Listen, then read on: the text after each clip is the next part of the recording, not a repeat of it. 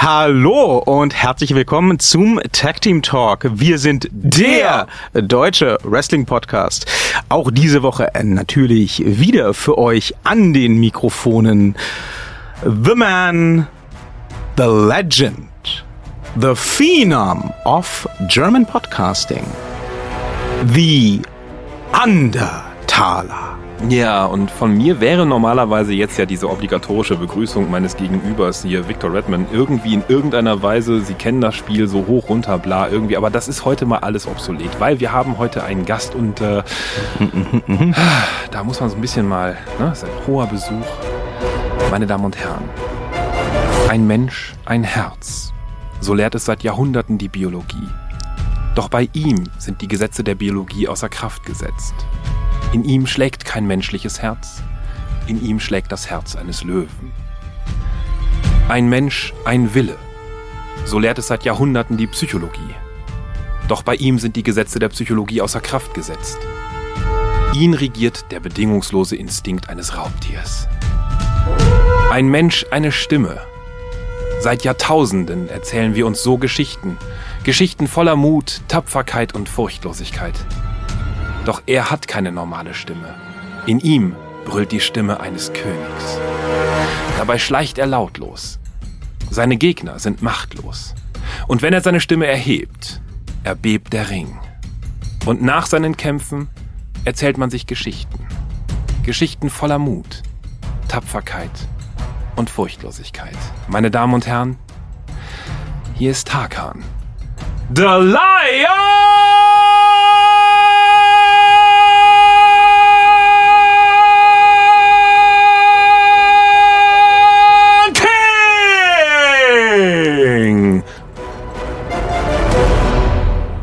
Damit hast du nicht gerechnet, ne? Wahrlich, wahrlich. Sehr Jetzt musst du zu mir kommen jetzt. Musst du, oder, oder zu dem. Nee, komm mal hier rüber. Wahrlich, wahrlich, sehr angenehm, auf jeden Fall. So würde ich gerne immer angekündigt werden. Kannst du haben. Ja, meine Damen und Herren, äh, wir heißen willkommen im Tag Team Talk Studio in Berlin. In Berlin. Äh, den ehemaligen und äh, bald wieder zukünftigen World Heavyweight Champion der German Wrestling Federation, Tarkan Aslan. Hallo Tarkan. Hi, danke, dass ihr mich hier bei euch habt.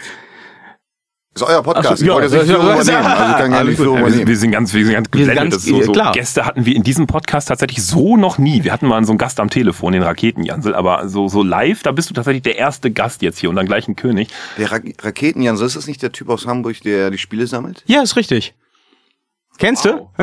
Ich, nicht privat jetzt. Ich glaube, ich habe irgendwann mal ein Video oder so gesehen. Ja, der macht, äh, der macht ganz geile Videos.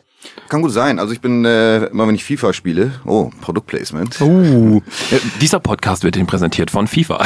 Nee, aber dann äh, lasse ich nebenbei immer so YouTube-Videos laufen und dann, äh, weil ich halt eben auch so, wenn man schon Videogames spielt, meist irgendwie Videos über Videogames sieht. Habe ich auch schon bei denen gesehen, so. Der hat doch diese riesige Sammlung. Auf jeden Fall Ja, Respekt davor. Als ich das dann gesehen habe, habe ich auch kurz drüber nachgedacht, so eine Sammlung zu machen. Und dann dachte ich, nein, nein. Taga, wir müssen das ganz kurz mal eben erklären. Ähm, Also ich, ich bin hier fürs schöne Aussehen. Ja. Das ist der Mensch, der sich mit Wrestling auskennt. Also ich, ich habe keine Ahnung von dem ganzen Kram, deswegen darf ich auch die erste Frage stellen Bitte, heute. darum Und das ist ganz, ganz einfach, nämlich äh, ich bin so quasi das Bindeglied für den doofen Hörer, die doofe Hörerin da draußen und dir. Ne? Wie wird man denn Wrestler? Ah, Also was ist in deinem Leben schiefgelaufen? quasi, ja. Nee, also ich glaube, ähm, bei vielen ist es halt eben so gewesen, sie haben halt eben irgendwann Wrestling gesehen als Kind im Fernsehen. Und dann halt eben generationsbedingt irgendwelche Helden. Meine waren noch Bret Hart und Shawn Michaels. Heutzutage wäre es dann wohl eher John Cena und Randy Orton. Und äh, ich weiß noch, dass ich zu meiner Mutter gesagt habe, ich will irgendwann mal Wrestler werden. Und das war also ungreifbar zu dem Ding. Und natürlich wurde ich ausgelacht. Meine Mutter wollte mich dann allerdings in den Ringerverein stecken. Aber ich war der felsenfeste Überzeugung, dass du nur Wrestler werden kannst, wenn du so wie Big Bossman zum Beispiel ein Polizist bist oder wie Nails damals irgendwie Krimineller. Also nachvollziehbar. Ja. Oder ein Clown oder so. Ich habe die Gimmicks noch voll, ich hab, absolut. Ich habe die Gimmicks halt eben noch voll äh, geglaubt auf jeden Fall.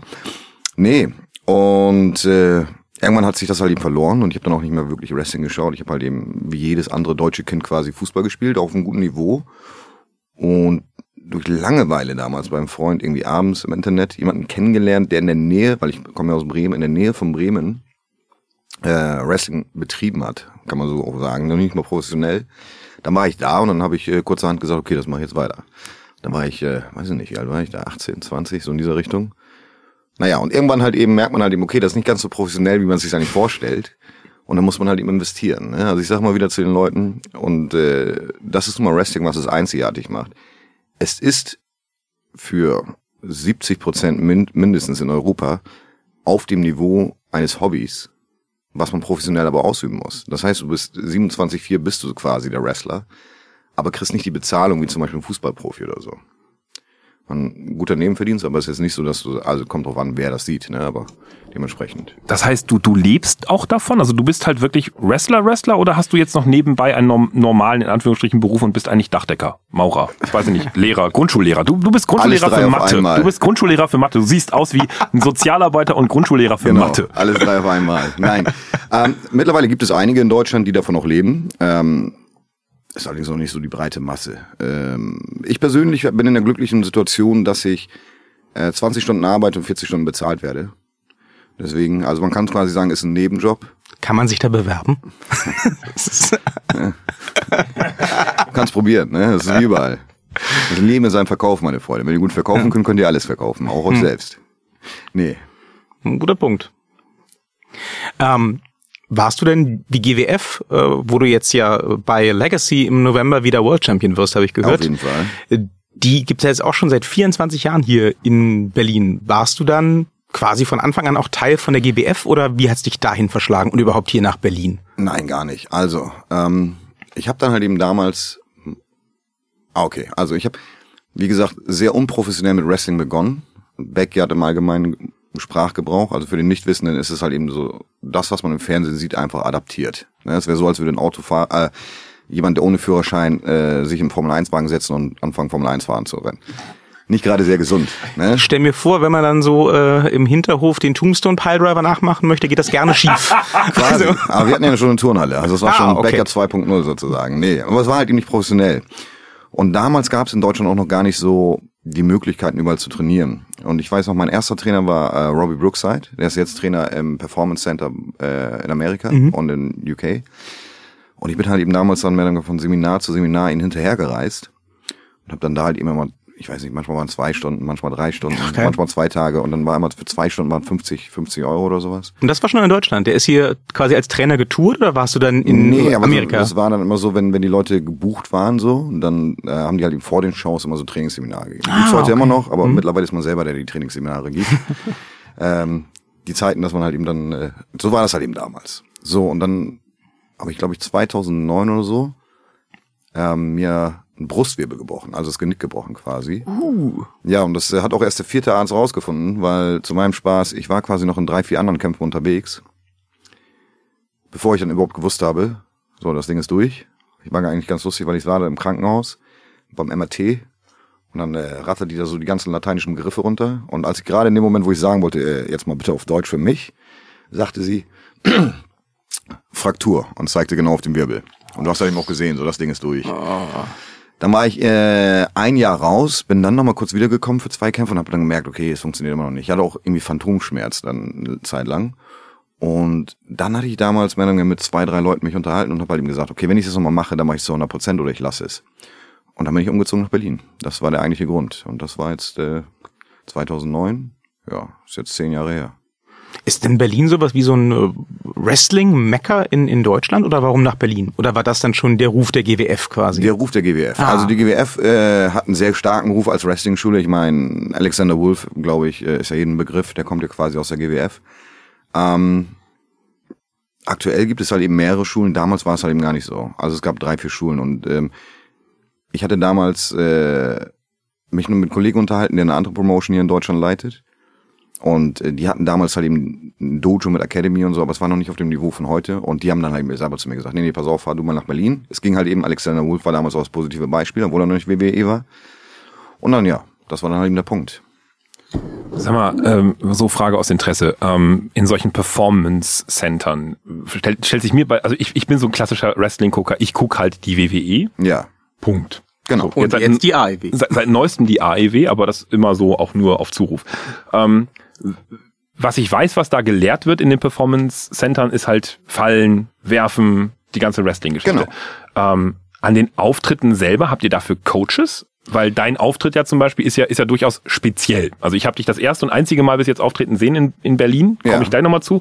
Aber dein Auftritt beispielsweise ist ja auch, hat ja auch irgendwie eine, eine Idee dahinter. Also lernt ihr da das auch oder ist es wirklich nur die reinen Wrestling-Moves? Also, äh, ich denke, das ist erstmal von Academy zu Academy oder vom Dojo zu Dojo unterschiedlich. Äh, in Berlin geht es hauptsächlich erstmal um, um die Grundbegriffe wie Wrestling etc. Und dann hat man halt eben auch noch eine, eine einen sehr hohen Durchlauf an Erfahrung quasi. Du hast Leute, die sind sehr erfahren, die sind europaweit unterwegs.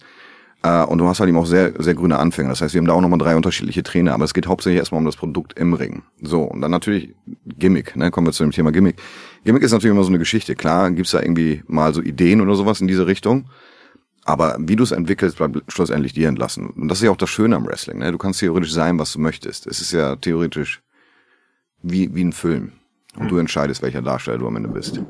Wie, de- wie definierst du dann die Figur, dich, Lion King, ähm, beim Auftritt? Was, was macht dich da aus?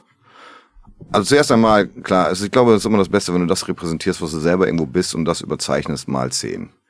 So, und das ist halt eben so. Ich hatte vor kurzem auch dieses Gespräch, deswegen. Also, ich würde den Lion King, mich persönlich, würde ich schon irgendwo so bezeichnen als eine Mischung aus, ich weiß nicht, Jack Sparrow, äh, Dieter Van Tees, so in dieser Richtung, schon so, dieses Scheinwerferlicht. Dieser Tänzer Adriano Celentano vielleicht noch irgendwo mit rein. So diese Richtung würde ich schon irgendwie beschreiben. Genau. Ist das, ist das für dich? Ich, ich habe ja normal ein Frageverbot. Ich darf den ja nicht, nicht platt machen. Ich wurde vorher ja gebrieft. Du darfst gewisse Fragen nicht stellen. Ich halte mich ja bewusst immer an Briefings. Alles gut. Total. Hashtag nicht. Ähm, du hast mal in einem Interview, das habe ich erzählt bekommen vom Herrn Redman hier, gesagt, du könntest nur in Berlin so auftreten, weil in anderen ähm, Bundesländern würde man diesen Auftritt so nicht verstehen. Ich frage mal ganz gerade heraus. Ähm, ich habe dich hier in Berlin gesehen, im, Ja. im Festsaal, und habe gedacht, wow, geil, da ist eine türkische Schwuchtel, die eine Badematte auf dem Kopf hat und die geht jetzt durch die Gegend als Lion King. Ist das so ein bisschen intendiert? Du sagst so gerade, auch gerade so Dieter von These oder so hast du jetzt angeführt, das ist ja nun mal eine Schwulen-Ikone. Ist das so ein bisschen Ist intendiert? das, ist, wusste ich nicht. Okay, cool. Also das ist nicht intendiert. Ähm, deswegen war für mich jetzt gerade so die Frage, meintest du das mit in anderen Bundesländern, würden die das nicht verstehen? Ist das, okay, nein, nein, nein, nein, nein. Also klar, es gibt äh, definitiv Bundesländer, äh, ich meine, muss man nur die Nachrichten im Moment anmachen, wo die, wo die Masse der Menschen ein bisschen engstirnig ist, wobei nicht jeder so ist, weil dann fallen wir ja quasi ins gleiche Boot. Wenn ich jetzt sage, weiß nicht, alle in Sachsen sind, sind braun, wäre ich genauso braun wie die in Sachsen, die es sind. Ne? Ähm, nein, worauf ich hinaus will, ist einfach so, Dieter von These ist einfach mehr oder weniger auch nur so ein Beispiel. Ich weiß nicht, wie ich es sonst bezeichnen würde, halt eben so, ja, ist ja dieses Scheinwerfertanz, würde ich, würde ich sagen, in dieser Richtung. Aber ähm, warum das nur in Berlin funktioniert, ist ganz einfach. Hier habe ich mehr oder weniger diese Entwicklung genommen und die, Fa also in Berlin habe ich glaube ich auch die härtesten Fans und die, vielleicht die Masse an Fans habe ich irgendwie überall in Deutschland, aber der härteste Kern der Fans ist in Berlin und das ist auch immer wieder schön. Währenddessen jetzt zum Beispiel, wenn ich diesen Auftritt mache bei anderen Shows, die mich gar nicht kennen, die würden das gar nicht verstehen, was da mehr oder weniger für, für die passiert. Die würden zwar was sehen, was sie auch interessiert, logischerweise, aber sie sind erstmal über, überrannt mit dem, was da gerade passiert. Und äh, verstehen halt eben, ja, oder sagen wir es ganz einfach. Es gibt ja im, Wrestling, ohne jetzt so weit aus dem Fenster zu lehnen, gibt es ja Heels und Faces. Genau. So, da, den Auftritt, den ich mache, oder so wie ich mich verhalte bei meinem Entrance und alles drum und dran, was definitiv, wie gesagt, auch eine überzeichnete Version meiner selbst irgendwo ist, ist sehr, sehr heelisch. Mhm. Du, jetzt kannst du, jetzt kannst du ja überlegen, nehmen wir an, du bist ähm, Bernd Höcke. Beispiel. Und gehst zu einem Wrestling-Kampf Nein, in aber nehmen wir, nehmen wir an, du bist Bernd Höcke. So, und jetzt gibt es diverse Bundesländer, wo du, wo du bejubelt wirst und alle sagen, oh, bester Mann überhaupt. Der Mann darf ja überhaupt keine Interviews geben, habe ich gehört. Keine spontanen Interviews, weil er absolut nicht offen reden darf. Aber das ist eine andere Na, Geschichte. man darf bei Interviews ja auch keine Fragen stellen. Das ist Kati noch unvorbereitet getroffen, habe ich gehört. Genau, das, das habe ich irgendwie auch vor kurzem gehört, was ich, was ich ganz lustig fand. Nehmen wir sagen wir mal, du bist Bernd Höcke. So, und du bist jetzt irgendwie in irgendeinem Bundesland unterwegs, wo du der absolute Held bist. Und jetzt bist du Bernd Höcke und machst einen Auftritt in, in äh, Berlin. Habe ich mich gerade mit Bernd Höcke verglichen? Ich glaube, du bist dabei, ja, aber ma- mach das mal weiter. Verdammt, nein. Also nein, worauf ich hinaus will, ist einfach so, ähm, das Bild. Der türkische Bandhöcke. Quasi. Nein, aber das, das Bild, das man halt nach außen trägt, ähm, ist halt eben nicht immer für jeden so anzunehmen. Das heißt, wenn ich jetzt bei einer anderen Promotion bin und ich bin halt eben als Face unterwegs, dann kann ich und da halt eben den Lion King gebe, dann sind die halt eben in dem Moment das erste, was sie sehen, nehmen sie nicht positiv auf, weil da ist jemand, der sich selbst zelebriert, sich selbst feiert. Das, das meine ich damit eigentlich theoretisch. Und das ist eigentlich schon viel zu viel, was ich dazu sage, muss ich sagen. Na, ich habe ja gesagt, nachdem ich deinen Auftritt zum ersten Mal gesehen habe, ähm, bei, bei Blockbuster war es, glaube ich, und die auch was ganz anderes erwartet hatte, weil ich das, äh, weil ich die vorher nicht kannte, Ja. muss ich sagen. Und ich habe Schande über dich. Ja, ich weiß, ich weiß, ne, man, man verzeihe mir. Mhm. Aber auf dem Poster, da ist ja dieses, äh, dann dieses ausgegraute Bild von dir drauf gewesen mit den Haaren im Gesicht und den Gürtel, also dass du den Gürtel nicht so Pete Dunne-Style im Mund hattest, das, das war schon alles. Und ich hatte jetzt gerechnet, wie gesagt, ohne irgendwas zu wissen, ohne dich gesehen zu haben, hatte ich gedacht, okay, das ist jetzt so ein, so ein, so ein grimmiger, grizzled old Veteran, der da halt äh, irgendwie so Sabu-Style rauskommt. Und dann ging das Licht aus und deine Musik an und dann kamst du Und mit du deiner gebannt. Entourage Boom. und ich war gebannt und habe im nächsten Tag Team Talk gesagt, das ist für mich der deutsch-türkische Ric Flair. Oh, das, da, oh. das hat mich, das hat mich, also auch da hat mich der Auftritt sehr dran erinnert. Ne? Auch mit den, mit, mit, Klar, mit der Robe, überall- mit dem Outfit. Absolut, man hat überall Einflüsse äh, draus hinaus. Ne? Flair, klar, auch Flair hatte Einflüsse. George is George, etc. Ähm, was das angeht, klar, man hat überall Einflüsse, die man mit aufnimmt. Äh, mich als deutschen Ric Flair, das nehme ich mal als Kompliment auf jeden Fall. Aber ähm, es sind auch viele eigene Ideen. Es ist halt eben viel, was ich sehe, wo ich denke, das gefällt mir oder das äh, spiegelt mich irgendwie wieder. Und dann halt eben, wie kann man es mal tausend machen sozusagen. Ne? Und dann balanciert man es halt eben aus. So. Aber ich denke, das ist auch so, jeder hat so seine Rolle am Ende des Tages. Also ich könnte zum Beispiel nicht den Bernd Höcke geben, um ehrlich zu sein, um da nochmal den, den Anschluss zu finden. Man könnte mich nicht hinstellen und ich könnte nicht so eine Rede halten wie er. Ich glaube, ich würde mir äh, vor Lachen selber irgendwie dabei zusammenbrechen oder so. Aber das ist, das ist, das, das, das bin nicht ich. So, und das ist aber er. Bernd Höcke könnte das tun, weil tut er ja scheinbar. Wir haben die Überschrift für diesen Podcast schon fertig, ne? Tarkan Aslan, ich bin nicht Bernd Höcke. Ja, Legacy hat ja zwei Tage. Der Sonntag, da gibt's noch ein bisschen Platz. Tarkan Aslan versus Bernd Höcke. Ich meine, wir haben Evil Jared. Warum nicht auch Bernd Höcke?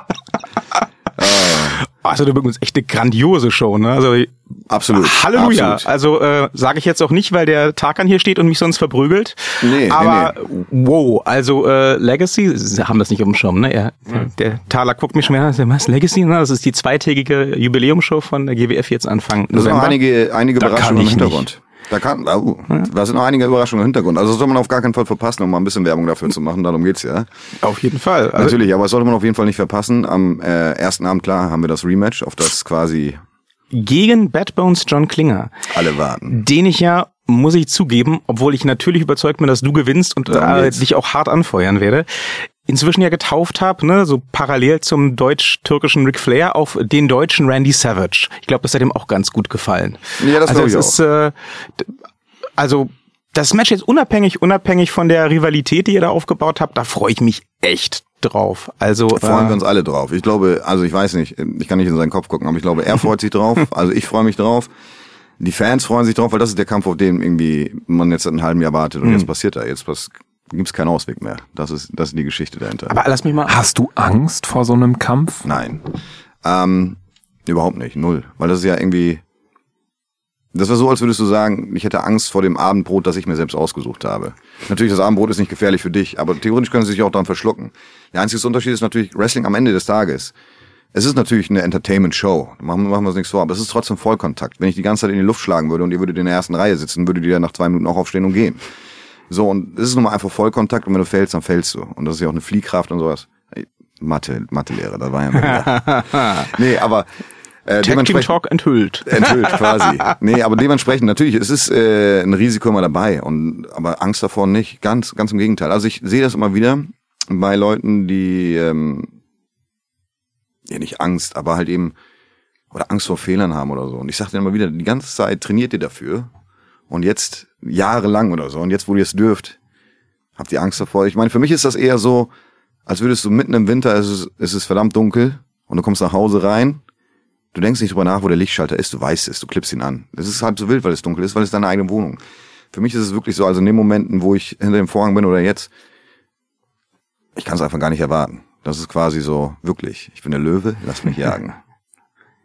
Ist dieses Match gerade jetzt gegen ähm, Bad Bones am ersten Abend bei Legacy ähm, für dich was Besonderes? Hat es eine besondere Bedeutung, auch auch innerhalb deiner Karriere? Oder ist das so, ja, ist halt eine weitere Nacht, ein weiteres Match? Nein, ganz im Gegenteil. Also ich hatte ja vor kurzem hatte ich ja einen Bänderriss, der ist mir auch in Berlin passiert, genau. Ich war dabei. Ja, ich Das, Das war, das war sehr skurril, weil, entschuldige, ich hake da nur ganz kurz ein. Bitte. Wenn ich eine Freundin dabei hatte, die zum ersten Mal überhaupt beim Wrestling war. Vorher so, ah, ich glaube nicht, dass ich das ernst nehmen kann. Dann war wirklich, ja, okay, ja, okay, gut, gut, gut, in der Lounge und dann so weiter. Und dann die ersten Kämpfe angeguckt, das erste Mal den Ring wackeln sehen. Oh! Und dann ging es halt los. Tun die sich wirklich weh? Ist das ab, das ist, das ist schon, das ist abgesprochen, oder? Und ja, aber er hat ihn doch wirklich gerade. Und dann kam irgendwann die Frage, kurz quasi vor eurem Einzug in, in diesem Match, wo du dich verletzt hast. Sag mal, was machen die eigentlich, wenn sich da wirklich einer verletzt? Ne? Bei Vollkontakt, Fliehkraft und so weiter, tralalala. Ich, na ja, ähm, das kommt ganz drauf an. Ne? Dann habe ich angefangen zu dozieren und kam irgendwann an die Stelle. Ja, der Ringrichter macht dann auch immer dieses X, ne, um zu symbolisieren, keine Story, jetzt wirklich Oh, du hast mich Verletzung. gejinxt. Oh Gott, was? Du hast mich Gibt's das? Oh Gott, Wie, darf man wie das nicht machen? das? Jinxen. Äh, äh, Äh, ähm, verhext. quasi. Verflucht. Warum? Nein, Genau. das war nicht die Hättest du das nicht irgendwie die Sekunde vorher erwähnt, wäre das noch nie passiert. oh Gott. Da haben wir den Übeltäter. Nein. Ich würde sagen, oder? Ne, das war die Toni. Das war die Toni, die hat danach gefragt. Ich schiebe alle Schuld auf Okay, Toni. Toni. Ja, Toni war's. Aber Toni sagte dann nämlich während dem Kampf, äh, nachdem du dir da diese Verletzung zugezogen hattest und dann am Ringrand äh, kauertest, sagte Toni plötzlich zu mir, zuppelte wie blöd an mir und sagte, du, der Ringrichter macht da gerade so Sachen. Ich, nee, Quatsch, der macht, der macht überhaupt nichts. Ja, nee, der, der macht das wirklich. Scheiße, der macht das wirklich. Und dann kam Bad Bones rein, hatte ich da rausgezerrt. Ich, oh, fuck. Das ist ungut. Ja, Benderis war's also, ne? Du hast Ja, dieselbe. Verletzung wie, äh, Michael Ballack. Eins zu eins. oh. Wir sind quasi jetzt äh, Benderis-Brüder. Yay. Nee, ähm, nee, aber das hatte ich auch kurzem in einem anderen Interview gesagt. Für mich war das mehr, mehr, mehr Segen als Fluch am Ende des Tages, weil ich war die letzten zwei Jahre, anderthalb Jahre oder so quasi komplett mit Autopilot. Da hättest du mich da gefragt, und klar, wäre für mich wie jeder andere Tag auch. Ähm, quasi das Feuer verloren, wenn man denn so möchte. Und das konnte ich jetzt halt eben in dieser Verletzung wieder zurückgewinnen, weil wenn ich, ich bin einfach mal stehen geblieben, habe mich umgedreht und einfach mal so geschaut, was ich bisher alles erreicht habe. Da muss ich mich eigentlich quasi nicht vor vielen Leuten verstecken, so deswegen. Und ähm, klingt sehr selbstbewusst oder selbstverliebt, aber es ist eher, wenn man den Weg kennt, wird man es verstehen. Worauf ich hinaus will, ist einfach so, jetzt für mich im Moment, ich genieße alles wieder. Und das ist halt eben eine, eine, äh, eine Phase, die ich sehr, sehr lange nicht mehr hatte. Sehr, sehr lange nicht mehr hatte. Und äh, es fing quasi an mit einem Rippenbruch in England. Im Match auch. Da habe ich das Match auch zu Ende gemacht. Diese, diese Autophase quasi und endete jetzt mit dem, mit dem, nach zwei Jahren quasi, mit dem Außenbandriss. Alles, was dazwischen war, war halt eben komplett Autopilot. Ich habe körperlich nichts gemacht, Ernährung nichts gemacht, äh, wrestlerisch mäßig, komplett. Geil, das heißt, du hast doch überhaupt keine Ernährungstipps so für Menschen, die dann so sagen, so wie wird man denn so fit wie ein Wrestler oder so sagst du einfach. Doch, doch, jetzt mittlerweile wieder. Ja, jetzt schon. Aber Ja, nee, vorher also- war Fast Food as Fast Food can be. quasi. Also ich habe null auf irgendwas gegeben. Das Problem ist einfach, ich bin Löwe. Ich liebe es auch irgendwie einfach da zu liegen und in der Sonne zu liegen und nichts zu tun. Und auf dem Seil. Ich habe mich jedes Mal gefragt, wie ich dich da beim Einzug gesehen habe, wie du auf dem Seil bist. Wie fällt der nicht runter? Ich wäre da 17 Mal runtergefallen. Das Ja, ist ist wohl ein verstecktes Talent. Nee. auf dem Ringseil liegen. Das Aber das auch kriege ich hin, können. ja. ja, natürlich. Schöne Sache. Ja, ähm, Also, um noch darauf zurückzukommen. Ähm, ich freue mich sehr auf diesen Kampf. Und ich weiß aus sehr ziemlich sicherer Quelle, dass, dass äh, John Klinger sich auch sehr auf diesen Kampf freut. Also es ist definitiv ein Aufeinandertreffen, was kommen musste. Und ja, jetzt gibt's keinen Ausweg mehr. Also, es ist schon so, wo du dann denkst, okay, da gehe ich all out, also was auch immer, was es auch immer kostet. Und äh, wenn man das vorher weiß, bereitet man sich dementsprechend noch vor. Also klar. Also aber man denkt jetzt nicht drüber nach, das oder das könnte wehtun oder so. Das, das wäre, das wäre, das wäre so, als würde du so als Boxer denken, oh, wenn ich jetzt einen Schlag hab, kriegt das tut nachher weh. Das ergibt keinen Sinn. So. Deswegen, wenn du jetzt äh, am ersten Abend von Legacy den Titel holst, wovon wir ja alle ausgehen, natürlich. Dann bist du ja am zweiten Abend direkt schon wieder dran mit der ersten Titelverteidigung gegen äh, Angelico. Also so, so blöd das klingt, aber es ist quasi sowohl für mich als auch für John voll die Falle eigentlich. Ja, Weil ja. äh, Klar. sowohl wenn ich all out gehe und er all out geht, dann wird das natürlich schon eine Explosion. Das heißt dementsprechend, wenn du dann nach 24 Stunden quasi wieder all out gehen musst, ist natürlich kein Vorteil für uns. Hm. Aber gut, ich weiß nicht, was, was die GWF für Angelico am ersten Tag geplant hat. Da habe ich keine Ahnung.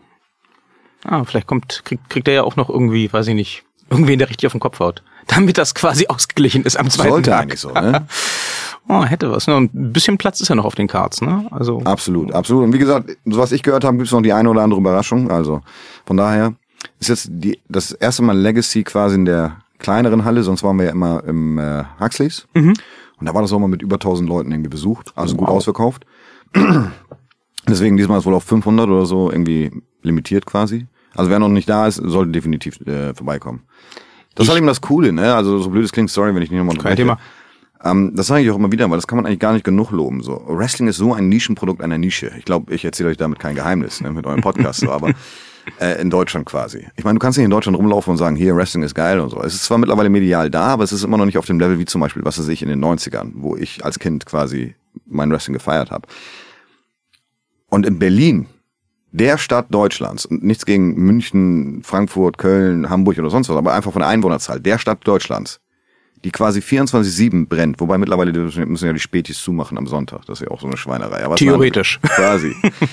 Spätis kämpft dagegen an, auf jeden Fall. Anyway, aber in Berlin, in der Stadt, die 24-7 brennt, wo du als Event mit Wrestling jedes Mal ausverkauft bist gegen tausend andere Events, ich glaube, das ist etwas, was, was du eigentlich gar nicht ge genug loben kannst. Und da macht die GWF, GWF einfach eine super Arbeit. Ist, ist da eigentlich die GWF für dich so quasi das, das, das Ziel dann schon oder schielt man dann doch ehrlicherweise, weiß ich nicht, dann eben jetzt auf die AEW oder auf die WWE oder so, dass man da dann noch hinkommt? Ähm, wie gesagt, ich hatte jetzt die letzten zwei Jahre mehr oder weniger komplett Autopilot. Da war mir quasi alles so irgendwie, ich nehme mit, was ich kriegen kann. Ich habe gestern noch mit einem Promoter drüber gesprochen, weil ich habe Anfragen gekriegt irgendwie und habe den erstmal drei Wochen gar nicht geantwortet und nach drei Wochen habe ich dann irgendwie geantwortet und der Promoter, der mir dann noch geantwortet hat, die Bookings habe ich dann angenommen. So, das war irgendwie, das war mir egal. So, jetzt bin ich erstmal wieder motiviert. Das ist auch erstmal richtig, richtig super und so. Aber ich habe mir auch jetzt gesagt, für die letzten drei Monate des Jahres, also jetzt diesen nächsten und ähm, Dezember, möchte ich nicht mehr als drei Bookings erstmal im Monat haben. Ich hätte jetzt zum Beispiel letztes Wochenende, ich war jetzt in, in Prag am Ja, Sonntag. Sonntag, na ja. Genau. Und hätte aber am, Sam am Samstag noch woanders sein sollen. Und ich habe dann eben gesagt, nee, nee, ich möchte erstmal nur drei Bookings, weil ich will nicht gleich wieder Overlord haben. Erstmal wieder reinkommen. Weil wenn du gleich wieder die ganzen Wochen hast, wo du drei, vier Kämpfe hast, jedes Wochenende und dann wieder so, oh, freust dich halt eben auf die ruhigen Tage. Dementsprechend nein. Ob ich schiele dahin? Ähm, weniger. Im Moment genieße ich mehr, muss ich sagen. Also alles, was, was mir mehr oder weniger in den Schoß fällt, klar gerne. Und natürlich ist man bereit, auch dafür die, die extra Meile zu gehen. Aber ich schiele jetzt zum Beispiel nicht auf einen Vertrag äh, WWE oder AW definitiv schon eher. Aber also wenn du mich jetzt fragen würdest, wenn ich es mir aussuchen könnte, würde ich A AEW nehmen. Aber das hat äh, andere Hintergrund. Welche denn? Ich bin Ja. so gespannt. Die Krankenversicherung. Quasi. Nee, jeder hat seine Geheimnisse. Ich möchte nicht alles Oh, ausplaudern. Okay, ja, fair enough. Ähm, Wenn es jetzt bei den bei den großen Ligen, bei den amerikanischen äh, Ligen WWE, AEW und so weiter, ähm, wenn es da oder gibt gibt's da Leute, wo du sagst, mit denen konntest du äh, im Ring nie was anfangen, also die, die konntest du nie im Ring treffen, weil sie eben unter WWE-Vertrag stehen oder oder von mir aus auch TNA oder sonst irgendwas und die würdest du aber gerne noch mal im Ring vor dir haben? Ach so meinst du das? Ja. Äh, Keiji Muto. Great Muta. Sagt euch das was? Ja. Absolut. Greg Muto auf jeden Fall. Das ist quasi mein Idol und äh, ja. ah, Ich glaube, okay. die, die, die Zeiten sind definitiv leider vorbei. Er macht ja immer noch zwischendrin ein bisschen was, äh, aber die Zeiten sind quasi vorbei. Er hat doch, äh, er hatte vor einem halben Jahr oder so so ein, so ein One-Night-Only-Comeback bei, bei Impact, ne? Ja, aber das war Da ja. hat er sich, ja, für, für, für sein Alter hat er sich ja ganz gut geschlagen, oder? Ja, ja. Also, Also, ich, ich, ich habe ihn leider nie getroffen. Ja, da gibt's auch lustige Stories. Ich sollte zum Beispiel mal in Japan sein. Äh, war eigentlich auch soweit safe und dann hatten die im Dojo auf einmal nur noch einen Platz frei und dann gab's die Entscheidung zwischen mir und äh, damals jemand anders und dann haben sie den anderen genommen, weil der irgendwie ein paar Jahre jünger ist als ich. Bumm, das war's dann. Aber sowas gibt's immer wieder im Wrestling. Also wenn ich alle Bookings gekriegt hätte, die ich wirklich angenommen hätte, wäre ich glaube ich mittlerweile schon auf dem Mars und wäre da irgendwie Galactic Champion oder sonst was. nee, aber ähm, Kijimoto, definitiv. Sonst äh, sollte ich mal gegen Liger campen, auch hier in Berlin. Oh, der war mal schon mal in Berlin? Nein, er Ach so. sollte, er sollte da sein. Ich glaube, jetzt kann ich es ja sagen. Und am Ende wurde es aber Christopher Daniels so, was natürlich auch Ja. jetzt kein schlechter Ersatz ist. Das ist wahr, ja. Deswegen, aber sonst, ich habe jetzt vor zwei Wochen gegen MVP zum Beispiel gekämpft. Äh, Das war auch ganz interessant, aber es ist jetzt nicht so, ich habe da jetzt nicht die Liste, wo ich sage, gegen den und den und den muss ich kämpfen. Weil, wie gesagt, im Moment genieße ich es sehr. Mhm. Ich mag es immer, wenn du mit Könnern im Ring stehst, es ist halt eben, oder sagen wir mal so, meine große Schwäche ist es halt eben, äh, nee, gar nicht wahr. Ich mag es einfach, wenn ich mit, mit großen Könnern im Ring stehe. Punkt. Total nachvollziehbar. Ähm, aber jetzt so eine, so eine Liste, dass du sagst, einmal Randy Orton oder einmal äh, den Undertaker, ne, das wäre der Taler hier. Das, das, Das, das, das sagst demnächst du in nicht. England, ne? Er macht demnächst in England seine Autogrammstunde. In Dresden. In Dresden? In Dresden macht er eine Autogrammstunde, Anfang Ja? Dezember. Kostet ja auch, glaube ich, nur 100, 300. 300 Euro so noch. Aber nur die gü- günstigste Karte, ne? Ja, genau, weil Ja. ich, ich habe irgendwann mal, mir wurde irgendwann mal gedrückt, was, was er wohl bekommt für so, für so einen Tag. Oder was er wohl nimmt für so einen Tag so. Und äh, hätte ich nicht gedacht, dass das jemand in Deutschland macht. Aber Es ist gut ab. Dresden oder Dortmund ist es. Wir hatten darüber gesprochen. Wir hatten auch, also ich hatte für uns beide überlegt, ob wir da hinfahren sollten. Nee, also die Liste gibt es an sich nicht, aber ich freue mich immer wieder so. Also es sind immer wieder Highlights, ne? Also es sind immer wieder Leute, worauf ich mich allgemein freue, gegen die zu catchen. Jetzt zum Beispiel gegen John. Ich meine, ich und John, wir haben quasi beide zum gleichen Zeit, Zeitpunkt angefangen. Beide waren auf ihre Art und Weise erfolgreich, ja. Und äh, nach all den Jahren treffen wir uns mehr in Berlin wieder und kämpfen um, um, um mein Gürtel quasi. Was willst du mehr? Das ist schon ein Kampf, worauf ich mich freue. Aber es ist nicht so, dass ich sage, ich muss unbedingt gegen den und den mal kämpfen oder so. Ich weiß, dass viele Leute ha- haben diese Liste. Bei mir gab's diese Liste einfach nie. Cool. Das ist auch interessant. Ja. Ist dir anscheinend echt wichtiger, einfach mit Leuten im Ring zu stehen, die wissen, was sie können. Ja, absolut. Ähm, aber das ist auch, habe ich gestern erst mit jemandem drüber gesprochen. Ich denke, Wrestling ist am Ende ist äh, oder ein Beispiel dafür ist wie Wein trinken. Ne? Wenn du jetzt zum Beispiel, ich habe nie in meinem Leben Wein getrunken, nie. Und du stellst mir so einen Wein hin und fragst, wie schmeckt der? Und ich sage, ja, wie Wein. Und du sagst mir, nee, mach, pass auf, das hier ist 1800 noch was. Und genauso ist Wrestling. So für für für den für die meisten Zuschauer ist WWE ist Wrestling. Also die meisten sagen ja nicht mal Wrestling, sondern die sagen Smackdown oder WWE oder sowas. Das ist der Überbegriff für Wrestling für die. Und äh, jetzt ist aber der andere Zuschauer da, der der absolute Kenner ist und sagt, nee, pass auf, hier Angelico und Ultimo Dragon oder was auch immer oder Keiji Moto in diese Richtung. Das ist, das ist der richtige Shit. Darf ich Shit sagen? Absolut. Okay. nee, aber das, das ist der richtige Shit sozusagen. Und das ist halt eben der springende Punkt in der Geschichte. So, ich denke, klar gibt es immer wieder Sachen, so wenn du mich jetzt zum Beispiel fragst, ob ich, ob ich einen Lieblingsstil vom Wrestling habe, definitiv. Ob ich Lieblingsmatches habe vom Wrestling, definitiv. Ähm, ich habe zum Beispiel das Liebl eins meiner Lieblingsmatches ist Shingo gegen Davey Richards, was Jahre her ist und was, glaube ich, kaum einer kennt. Absolutes Lieblingsmatch. Eins meiner absoluten Lieblingsmatches ist aber auch Bret Hart gegen äh, Mr. Perfect zum Beispiel von SummerSlam 92, weil es einfach dieses Emotionale ist, was, was mich im Wrestling immer wieder begeistert. Ich bin klar auch der Fan von, was weiß ich, kompletten Indie-Wrestling, äh, kompletten Sport-Wrestling und sowas, alles super. Aber wenn du mich jetzt fragst, so die größten Matches meiner Meinung nach, und das ist meine persönliche Meinung und es ist einfach nur mein Geschmack am Ende des Tages, wie gesagt, wie bei Wein, ist halt der emo- emotionale Catch. Ne? Also dann, wenn du, was weiß ich, Randy Orton gegen Ric Flair zum Beispiel, WrestleMania 7, das war emotional. Oder ich, wie ich als Kind durchgedreht bin, was weiß ich, bei irgendwelchen WrestleManias oder so, bei Main Events oder sonst was. Oder heutzutage, ich meine, Leute dürfen wir nicht vergessen, so das ist halt eben, John Cena wird immer noch größere Hallen ausverkaufen als irgendwie, weiß ich nicht, das beste Spot Wrestling aktuell, so. Ist immer einfach aktuell so. Und das ist ja auch erstmal nichts Negatives, ganz im Gegenteil. Das ist ja auch bei Filmen ist ja das Gleiche. Die Leute, die emotionalen Filme werden immer mehr Oscars erhalten als ein reiner Action-Movie. Ist nun mal einfach so. Und genau das Gleiche ist halt eben mit Wrestling. Deswegen, also ich persönlich bin auch schon eher der Fan vom emotionalen Catch.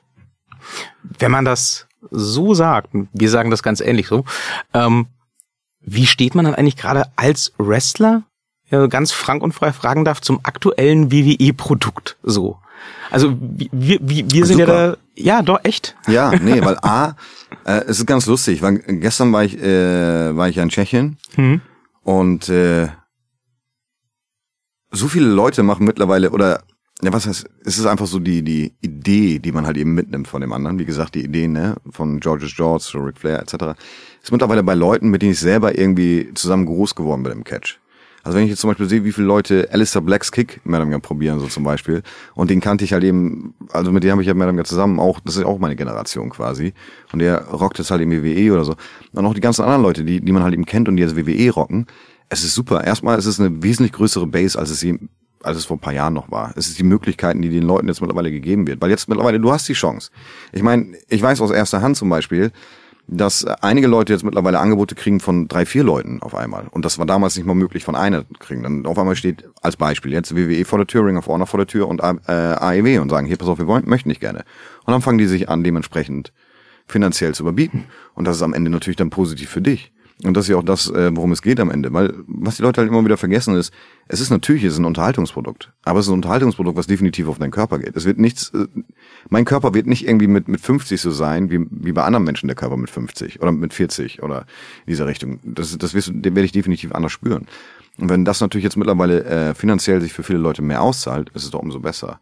Und das Produkt der WWE ist einfach, WWE hat Wrestling erst zu dem gemacht, was es ist. Ohne WWE wird es uns drei hier höchstwahrscheinlich gar nicht geben. Punkt. Also nicht in der Position. Uns würde es in anderen Positionen geben. Wir würden jetzt irgendwie, was weiß ich, Mathe-Podcast mal machen, logischerweise. Aber Da äh, wäre ich definitiv raus. Sagst du jetzt, wer weiß. Nee, aber ähm, genau das, ist- das ist der Punkt, worauf ich hinaus will. Deswegen, ich finde aktuell, was WWE macht, klar, Leute werden drüber meckern, aber Leute die reden drüber. Das ist doch das Geile. Also, das ist doch das Schöne. Wir haben alle da am Ende mehr oder weniger unseren Nerd-Moment, wo wir drüber diskutieren können. Das ist wie mit, was weiß ich, mit Videogames oder sonst was. Also, äh, James zum Beispiel, mein Announcer aus Berlin, er ist zum Beispiel E-Sports-Commentator. Und wenn er mir halt eben erzählt von seiner Arbeit und auch von den Leuten dort und sowas, dann sitze ich manchmal da und schüttel mit dem Kopf, weil ich einfach nicht die Generation bin, die E-Sports als äh, Sport mit aufwachsen sehen hat. Für mich ist das so, ey, ich habe damals, was weiß ich, Mario auf Nintendo gespielt, spiele jetzt irgendwie FIFA oder mal Mass Effect oder irgendwie sowas äh, auf, auf der Xbox und bin damit restlos glücklich. So. Aber dass man damit Geld machen kann, hätte ich nie gedacht. So, und wenn er mir dann seine Stories erzählt, sitze ich auch da so, oh, free. Und das Gleiche ist halt immer im Wrestling, ne? Und das ist halt immer das Schöne. Deswegen, das WWE-Produkt an sich, man kann immer drüber reden. Und ich glaube, es wird auch nie alle zufriedenstellen. Und das ist ja auch das, das Wichtige daran, ne? Es ist wie Fußball. Aber das ist auch so, so, am Ende des Tages ist es auch irgendwo so eine deutsche Mentalität, fällt mir immer wieder auf. Weil wenn ich jetzt zum Beispiel bei Events bin in England oder sowas, ähm, da sind zum Beispiel die Fans auch ganz anders. Also die kaufen zum Beispiel auch der Merchandise, wenn, wenn sie dich nicht kennen, weil sie dich einfach unterstützen wollen, weil sie wissen, du gibst halt eine Gesundheit. Hier in Deutschland ist es halt immer mal erstmal so stundenlanges Gespräch und dann gucken und dann mh, vielleicht doch, vielleicht nicht. Also dieses Distanzierte, so diese, Hast diese du das in XS? als Beispiel. Nein, aber worauf ich hinaus will, ist halt eben so diese, dis, diese, dieses, nicht wir sind alle eins, sondern es ist halt eben so, ich habe dafür bezahlt, du gehörst jetzt mir nach dem Motto. Das ist halt eben so diese deutsche Mentalität mitunter, die da mit drinne steckt, so. Wobei ich mich nicht davon freisprechen will, weil ich bin auch Deutsch, klar bin ich Türke, aber es ist halt ein Generationsding, ne? Also mein Vater ist definitiv nur in der Türkei geboren, aber ich bin ja hier in Deutschland geboren, deswegen. Aber unabhängig davon, nee, also das WWE-Produkt an sich, ich find's gut. Merkst du eigentlich, weil du jetzt gerade sagtest, äh, unterschiedliche Fanmentalität in, in Deutschland und anderswo, merkst du ähm, jetzt in Berlin in der GWF, sind da die Fans nochmal anders dir gegenüber als, als vielleicht, äh, als vielleicht anderswo? Und hast du, wenn ich so ganz direkt fragen darf, hast du eine größere Menge an, an Fans jetzt auch mit irgendwie deutsch-türkischem Hintergrund oder ist das ganz bunt durchmischt? Also als ich den Titel gewonnen habe hier in Berlin, äh, hat ja sogar die türkische Hürriyet über mich berichtet, also Online-Artikel allerdings, aber trotzdem. Ähm, das war schon ganz cool. Hat ja auch nicht gerade jeder, deswegen das war definitiv was, wo ich dachte, oh, nicht schlecht. Ähm, die Berliner Fans an sich, was ich, was ich an den Berliner Fans liebe, ist, ist, sie haben verstanden, dass es ein Event ist.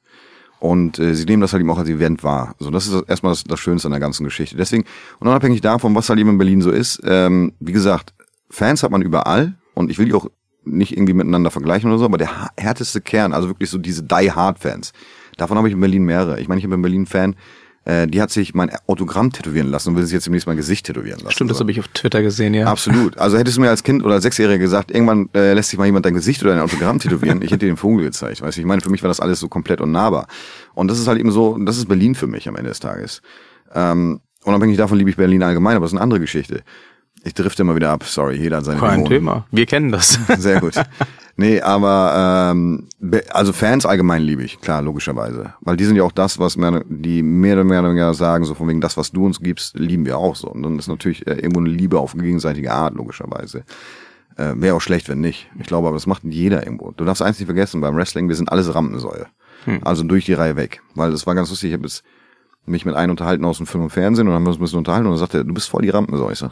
Sorry, ich bin Catcher, logischerweise. Wie willst du auf die Bühne gehen? Und äh, weißt du, wie ich meine? Wenn, wenn du es wenn du es nicht bist. Das ist ja diese, dieser Live-Auftritt. Es gibt keinen Cut. Es go on. Nee, aber sonst, die deutschen Fans an sich sind cool. Versteh mich nicht falsch. Also ich liebe es auch, äh, anderorts anzutreten oder sonst wo. Liebe ich immer wieder. Und ich habe äh, manchmal Leute, die warten eine Stunde, wenn ich dann nach dem Kampf duschen gehe oder sonst was, auch in anderen Städten und sonst was, bis ich dann raus bin, damit die ein Autogramm haben können oder ein Foto oder sowas. Finde ich, ich, ich finde es mal wieder Wahnsinn, wo ich dann manchmal selber so denke, das ist schon irgendwie der Wahnsinn. Auf der anderen Seite wiederum, aber genau das ist der springende Punkt. Weil das ist das, was ich meine mit Profi und, und Hobby. Weil, wie gesagt, die wenigsten davon in Deutschland leben, leben davon. Ich glaube, ich verrate nicht zu viel. Aber trotzdem muss jeder das professionell ausführen. Weil, was kostet das günstigste Ticket bei der GWF? 20 Euro? Hm, Ich glaube, die Stehplätze sind irgendwie 16, 18, ja, und dann die Sitzplätze, die Genau. günstigsten sind irgendwas um die 25, So, ja. jetzt nehmen wir mal den Durchschnitt, das Durchschnittseinkommen in Deutschland. Sagen wir mal so, du kriegst, was weiß ich, weiß nicht, was ist das Durchschnittseinkommen? 11 Euro? 12 Euro, so in dieser Richtung? würde ich sagen. So, das heißt, Pi mal Daumen sagen wir, du hast, du hast jetzt irgendwie einen Job und verdienst 10 Euro die Stunde. Mal ganz einfache Rechnung. Siehst du, ich hätte doch keinen Mathe-Podcast machen können. Aber du verdienst deine, deine 10 Euro die Stunde. Das heißt, du musst zwei Stunden alleine nur um für das Ticket arbeiten gehen. So, und jetzt willst du aber auch noch irgendwie ein T-Shirt oder so am Ende kaufen. Und ein Bier. Und ein Bier. So, dann bist du meinetwegen am Ende 50 Euro los. Das heißt, um, um dich drei Stunden zu unterhalten lassen, bist du fünf Stunden arbeiten gegangen. Das hast aber noch deine, dein Kind dabei oder deine Frau oder wen auch immer, ne? je nachdem. Zehn Stunden arbeiten gehen. So, und jetzt willst du aber auch für, die, für dieses Geld, was du arbeiten gegangen bist, und du bist hart dafür arbeiten gegangen. Jeder, der arbeiten geht, geht hart dafür arbeiten. Also es gibt leider keinen Job, wo du dich hinstellst und einfach nur in die Luft guckst und die Leute sagen, machst du super, hier hast du dein Geld. Ähm, da musst du auch was Professionelles anbieten können. Das heißt, die Leute erwarten auch von dir, und das muss auch deine Erwartung nicht selber sein, ins Fitnessstudio zu gehen, dich richtig zu ernähren, ähm, dein, dein, dein Können auch wirklich unter Beweis zu stellen. Das heißt, dass, wenn du als Wrestler auftrittst, auch wirklich ein Wrestler widerspiegelst. Ne? Also es ist nicht so, dass, dass du den spielst oder so, sondern du bist ein Wrestler in dem Moment. Alleine das, hättest du mir das als Sechsjährige gesagt, hätte ich glaube ich nicht geglaubt. so. Und das heißt, du musst halt eben so ein professionelles Produkt wie möglich gibt, äh, abgeben. Und dann finde ich es immer wieder grandios, so was wir für Fans auch in Deutschland haben. So. Weil das ist ja auch das, was ich immer dahinter sehe. Es ist ja nicht nur das, was, was wir Wrestler geben, sondern natürlich auch die Fans geben was. Du gibst deine, deine 20 Euro, dein Bier, etc. Du gibst deine 20 Euro, dein Bier, etc. Ist schön von allen Seiten. Ihr seid ja bei der GWF auch, das fällt mir immer wieder auf, wenn ich bei den Shows bin, ihr seid ja auch unheimlich nahbar. Ne? Also teilweise. Das ist aber allgemein bei Indie-Shows, würde ich sagen. Das ja, ist nicht nur GWF. Du? Ja, also okay. ähm, ich glaube, ich habe wenig Shows gesehen, wo, wo Indie-Shows, wo die Menschen nicht so nahbar sind. Ganz im Gegenteil. Also ich war auch schon auf Tour äh, mit Rey Mysterio in England zum Beispiel mhm. und auch der war nahbar dann für die Fans. Okay, cool. Ähm, ich war jetzt gerade zum Beispiel in äh, London bei Progress und da konntest du ja auch die ganzen äh, Leute treffen hier, Walter und Matt Riddle, der war da und Keith Lee und so weiter.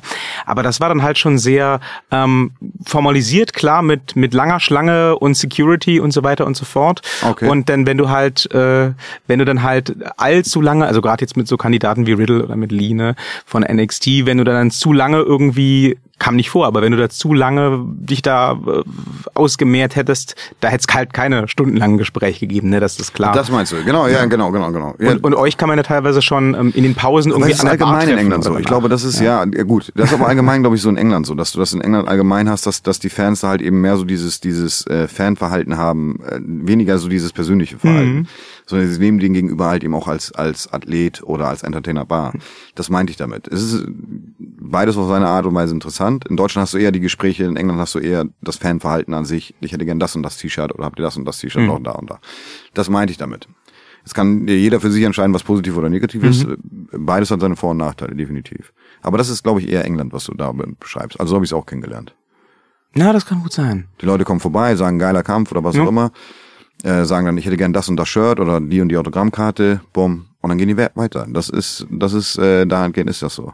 Steht England für dich eigentlich demnächst mal wieder auf dem Zettel oder ist das noch äh, offen alles? Also, Anfang des Jahres war eigentlich das eine oder andere geplant. Dann ging das eine oder andere nach hinten los oder ich habe auch zu spät geantwortet, je nachdem. Und äh, ist halt eben dann out of order gewesen quasi. Jetzt habe ich mich mit ein paar unterhalten Schauen wir mal. Also ich kann auch nicht zu viel versprechen, weil selbst wenn, warten wir ab bis zum offiziellen Release sozusagen. Verdammt. Ich dachte, wir hätten hier heute enthüllen können. Ich weiß, was weiß ich. Tarkan Aslan gegen Pack. GWF-Champion. ja, das sowieso. Absolut. Und verteidigt den GWF-Titel dann in England gegen Pack oder so, keine Ahnung. Oder, Müssen wir mal schauen. Äh, Cara Noir. Ich habe, als ich habe, als ich bei Progress Cara Noir gesehen habe mit seinem Auftritt. Jeder, jeder. Echt geil, ja. schön. Ich dachte, das ist wieder mal nur so eine wirre Gedanken, äh, nee. so ein wirrer Gedankengang von also, mir. Heißt, also ich hatte mein Gimmick und äh, mein Entrance und sowas und ich habe von mehreren jetzt gehört so von wegen äh, das und das wäre zum Beispiel mein Lieblingsmatch, hm. Cara Noir gegen Lion King. Ja, kann ich ähm, absolut unterstreichen. Da war jetzt letztens bei, wann war das? Ich glaube bei Battlefield oder so war ein Promoter aus England da, hm. auch bei GWF. Und äh, der hat sich auch nochmal mit mir drüber unterhalten. Dann habe ich schon gehört, dass wir beide zum Beispiel mal als Tag-Team oder so auftreten sollen. Ich habe ein, zwei Sachen von ihm gehört. Ich denke, er hat auch ein, zwei Sachen von mir gehört. Aber getroffen habe ich ihn noch nie.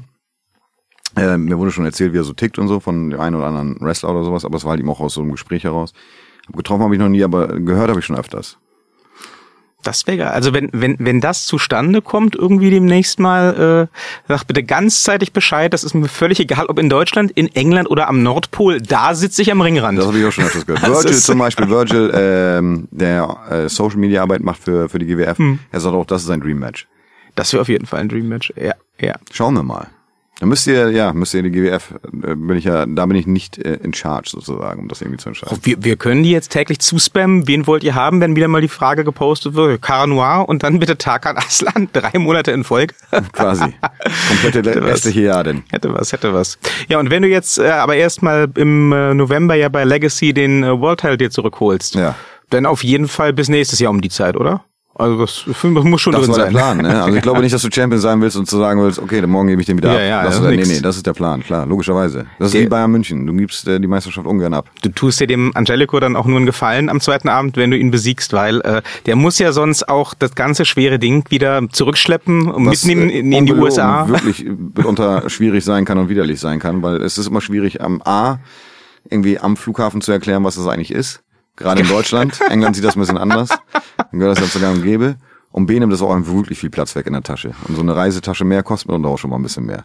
Unabhängig davon wäre es natürlich auch schön, wenn der Löwe dann den Südafrikaner besiegen würde. Hm, Das hätte was, ja. Ist das denn, ist das wirklich so, dass du, wenn du Champion bist, deinen Gürtel selbst mit dir rumtragen Macht jede musst? Promotion Willst du das unterschiedlich. oder? Okay. Macht jede Promotion unterschiedlich. Manche sagen ja, ähm, manche sagen nein, manche geben den, drücken den in die Hand und äh, fahren dann erstmal bei der nächsten Show nach Hause und suchen drei Stunden, wo der Gürtel eigentlich ist, und die ganze Zeit in der Tasche. So, es ist unterschiedlich von Promotion Geile zu Promotion.